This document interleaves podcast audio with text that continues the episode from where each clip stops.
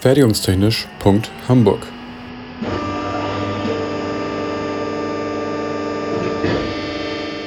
Ein Podcast rund um die Produktion.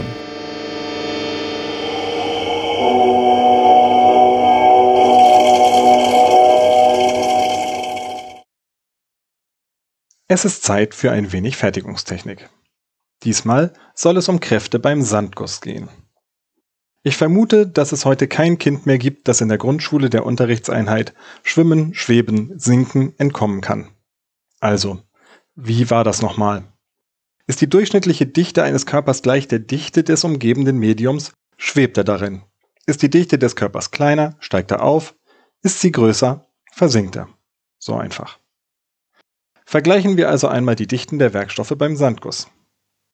Beim Werkstoff des zu fertigenden Werkstücks, Grauguss mit hohem Graphitanteil, liegt bei 7,2 Gramm pro Kubikzentimeter.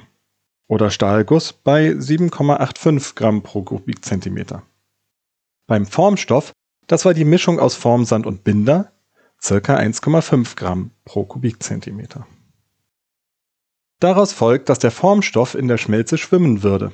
Aber wieso ist das relevant? Wir werfen doch nicht die Form in die Schmelze, sondern füllen die Schmelze in die Form. Betrachten wir zunächst einen Formkern.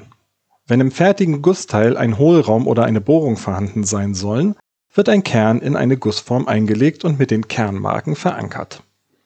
Der Kern befindet sich also tatsächlich in der Schmelze.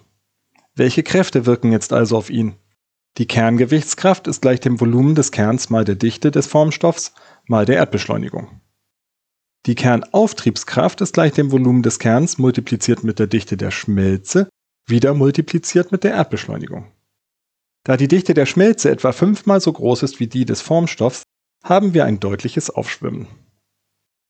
Und dann gibt es da noch das hydrostatische Paradoxon, das besagt, dass der hydrostatische Druck nur von der Füllhöhe der Flüssigkeit abhängt, nicht jedoch von der Form. Da gab es im Physikunterricht dieses Experiment mit den kommunizierenden Röhren in verschiedenen Formen, konisch, zylindrisch, schräg und so. Durch diesen Effekt schwimmt auch der Teil des Formstoffs auf, der sich über der Schmelze befindet, wie bei einem Schiff auf dem Wasser.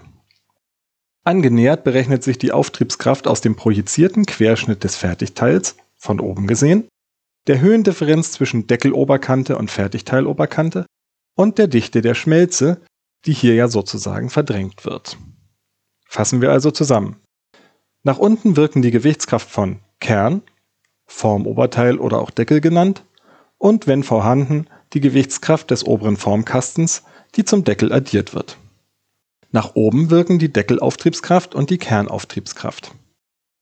Wenn die Auftriebskräfte größer sind als die Gewichtskräfte, müssen Zusatzgewichte auf den Oberkasten gestellt oder die Formhälften miteinander verklammert werden. Die Mindestzusatzgewichtskräfte berechnen sich, indem die Auftriebskräfte addiert und davon die Summe der Gewichtskräfte abgezogen wird. Ist das Ergebnis positiv, müssen Zusatzmassen her.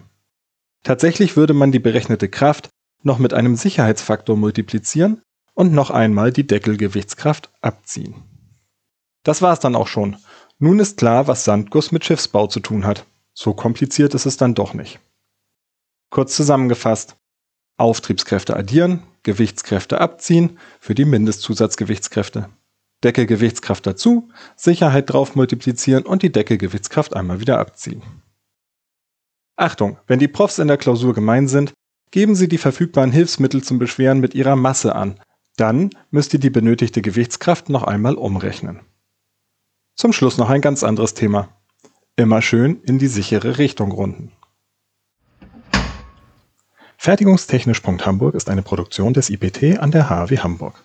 Die Inhalte stehen unter der Lizenz Creative Commons Attribution Non-Commercial 4.0 International. Infos zur Lizenz unter creativecommons.org. Verantwortlich für die Inhalte des Podcasts ist Benjamin Remmers. Meinungen gehören den jeweiligen AutorInnen und nicht der HW Hamburg. Weiterführende Links und falls vorhanden Formelzettel finden sich in den Shownotes bzw. auf der Homepage.